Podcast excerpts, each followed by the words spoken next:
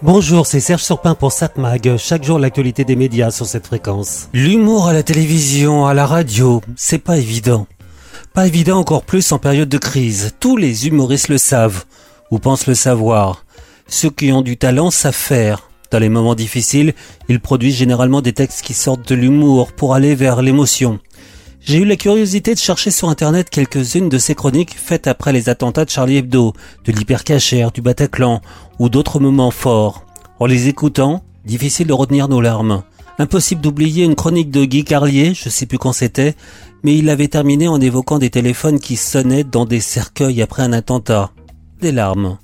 Des larmes aussi en écoutant Sophia Aram sur Inter en 2015. Mais elle finalement, sa chronique, depuis, n'est presque jamais redevenue humoristique et toujours restée humaine. Idem pour François Morel, toujours sur Inter. Sur une radio communautaire, Radio J pour ne pas la nommer, la chronique d'Annabelle Nakache, juste après le 7 octobre dernier, a été vue par des centaines de milliers de fois sur YouTube. Plus d'humour que de l'émotion. Quand j'ai fait ma recherche sur internet sur ce sujet, je suis tout de suite tombé sur la chronique de Nicolas Canteloup sur Europe 1 et son Dans quel il y a lâche. Justement, son producteur Jean-Marc Dumontet affirmait, peu de temps après, vous savez quand vous parlez comme Nicolas tous les matins depuis 10 ans à 1 500 000 personnes, votre parole est attendue. Ajoutant qu'il fallait que Nicolas ait le courage de prendre la parole, de sortir de son numéro traditionnel, et il s'est estimé très fier de ce texte.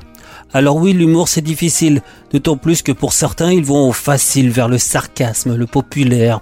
Certains se laissent aller en utilisant leurs propres opinions et en arguant qu'on s'est battu pour Charlie Hebdo, donc on a le droit de tout dire. J'ai déjà rappelé ici ce qu'en pense Rhys, justement le patron de Charlie Hebdo, de ses humoristes. On peut rire de tout, mais il y a une manière de le faire. L'esprit Charlie a bon dos. Ce n'est pas une poubelle qu'on sort du placard quand ça vous arrange, pour y jeter ses propres cochonneries. Évidemment, il faisait allusion, et c'est d'ailleurs l'objet de cette chronique, à cette chronique de Guillaume Maurice sur Inter, où, euh, non, finalement, je vais pas rappeler ce qu'il a dit, il le mérite pas.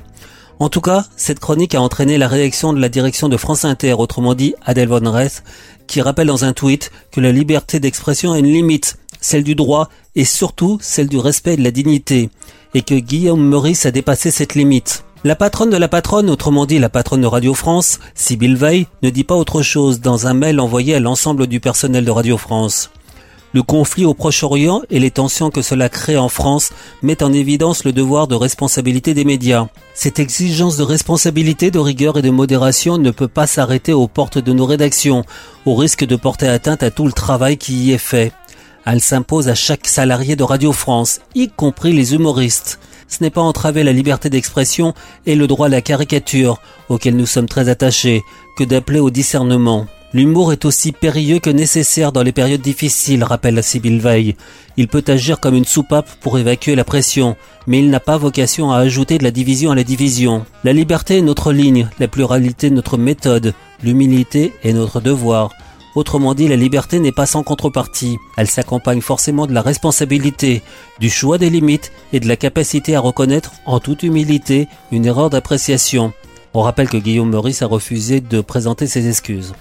Le service public n'est justement pas à la disposition des engagements individuels et des carrières personnelles. Chacun doit être solidaire de l'intérêt général. Quand ce n'est pas le cas, des sanctions sont légitimes et sont prises.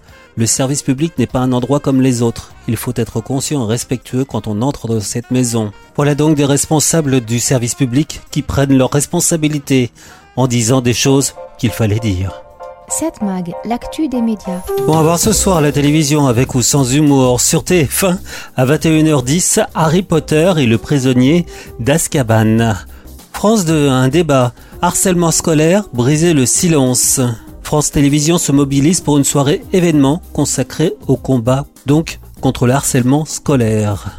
France 3, une série policière, Sophie Cross, médaille d'or. France 5, enquête de santé, vaincre l'AVC. Chaque année, 140 000 personnes sont victimes d'un accident vasculaire cérébral et un Français sur cinq sera touché au cours de sa vie. La prise en charge de cette urgence vitale est une course contre la montre où chaque minute compte. Comment reconnaître un AVC Comment le guérir? Comment peut-on l'éviter? Donc France 5, enquête de santé, vaincre l'AVC. M6, la France a un incroyable talent, les auditions. Sur LCP, la chaîne parlementaire, à 20h32, Kamala Harris, une ambition américaine. Récit d'une irrésistible ascension d'une femme politique charismatique qui a su briser les barrières pour devenir la première vice-présidente des États-Unis. Portrait de celle qui reste la favorite aux élections 2026 du côté démocrate. Pour cela, il faudrait que Joe Biden n'y aille pas. Tout est possible. Mais j'aurais tendance à vous conseiller de regarder ce soir Arte qui te propose un documentaire histoire. Capitalisme américain, le culte de la richesse. À la fin du 19e siècle aux États-Unis, un pacte scellé entre monde d'affaires et politique accélère la mise en place d'un capitalisme impitoyable. De Rockefeller à Elon Musk, ils sont immensément riches, ils ignorent les inégalités et ils font la loi en Amérique. Nous n'avons rien fait de mal. Le tout sans aucun scrupule. Le culte de la richesse est-il un mythe ou une réalité? Donc ce soir à voir sur Arte à 20h55, le documentaire Capitalisme américain, le culte de la richesse, le paradis des millionnaires. 7 Mag, l'actu des médias.